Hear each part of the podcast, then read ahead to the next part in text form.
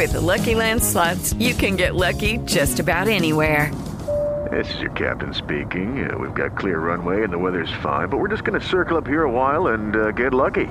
No, no, nothing like that. It's just these cash prizes add up quick. So I suggest you sit back, keep your tray table upright, and start getting lucky. Play for free at LuckyLandSlots.com. Are you feeling lucky? No purchase necessary. Void where prohibited by law. 18 plus terms and conditions apply. See website for details.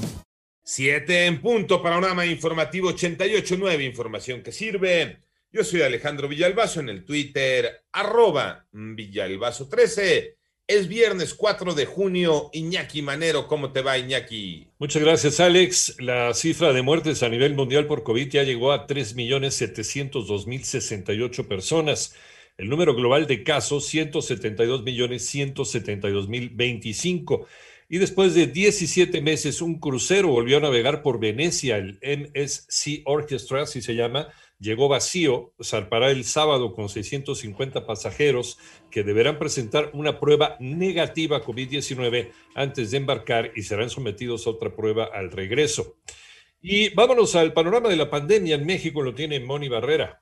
La Secretaría de Salud informó que ya son 2.426.822 casos de COVID en el país y 228.362 defunciones. La próxima semana se darán a conocer mecanismos de vacunación para las personas mayores de 18 años en condiciones de vulnerabilidad con síndrome de Down o discapacidad y se insistió en el regreso a clases presenciales. Que la apertura de las escuelas se encuentra en una situación, en un momento óptimo respecto a la epidemia, porque logramos vacunar al personal educativo mientras la epidemia bajaba, de tal suerte que ahorita ya están vacunados y vacunadas y se pueden abrir las escuelas. Así lo dijo Hugo López Gatel, subsecretario de Prevención y Promoción de Salud. En 889 Noticias, Mónica Barrera.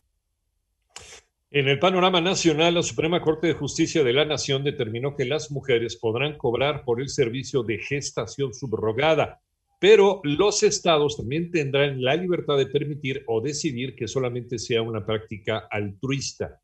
En tanto, por quinto mes consecutivo, el promedio diario de personas asesinadas en el país se incrementó y mayo, mayo de este año 2021 registró casi 2.500 víctimas, el mes con más homicidios de lo que va en la actual administración. Se reportó un nuevo bloqueo por parte de presuntos miembros del cártel Jalisco Nueva Generación, esto sobre la carretera Aguililla a Patzingán y en otras cosas reconocen que no han sido suficientes los esfuerzos para combatir la corrupción en México. Doña Aranda. El mayor riesgo para la democracia es la corrupción, destruye la confianza en las instituciones y en la representación política, afirmó el canciller Marcelo Ebrard al participar en un acto oficial de la Asamblea General de las Naciones Unidas contra la Corrupción. El canciller detalló que en México existen instituciones que buscan erradicar la corrupción, pero no han sido eficientes, por lo que se invitó en este gobierno a participar en diversos procesos a la Oficina de las Naciones Unidas de Servicios para proyectos, como sucede en la compra de medicamentos pesar de que se elaboraron muy diversas instituciones para garantizar la transparencia, como podría ser la Auditoría Superior de la Federación o como puede ser el propio instituto que se creó para garantizar la transparencia y el acceso a la información, pero no se ha querido invitar a instituciones internacionales. Para 88.9 Noticias, Antonio Aranda. El presidente de los Estados Unidos, Joe Biden, en el panorama internacional firmó una orden ejecutiva que amplía la lista de empresas chinas en las que no pueden invertir los ciudadanos estadounidenses. Se trata de 59 compañías que presuntamente venden tecnologías de vigilancia. Y un juez de Santa Fe, Argentina, provocó gran indignación, decidió liberar a un hombre acusado de abuso sexual porque usó preservativo durante su ataque.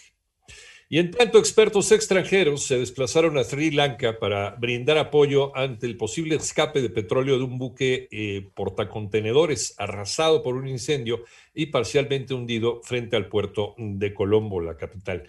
Este domingo, ya lo sabes, jornada electoral, el conteo rápido tiene una función muy, muy importante. El conteo rápido, te platicamos, es un procedimiento estadístico que ayuda a estimar la posible integración de la Cámara de Diputados y a conocer las tendencias en las 15 gubernaturas que se encuentran en juego en estas elecciones.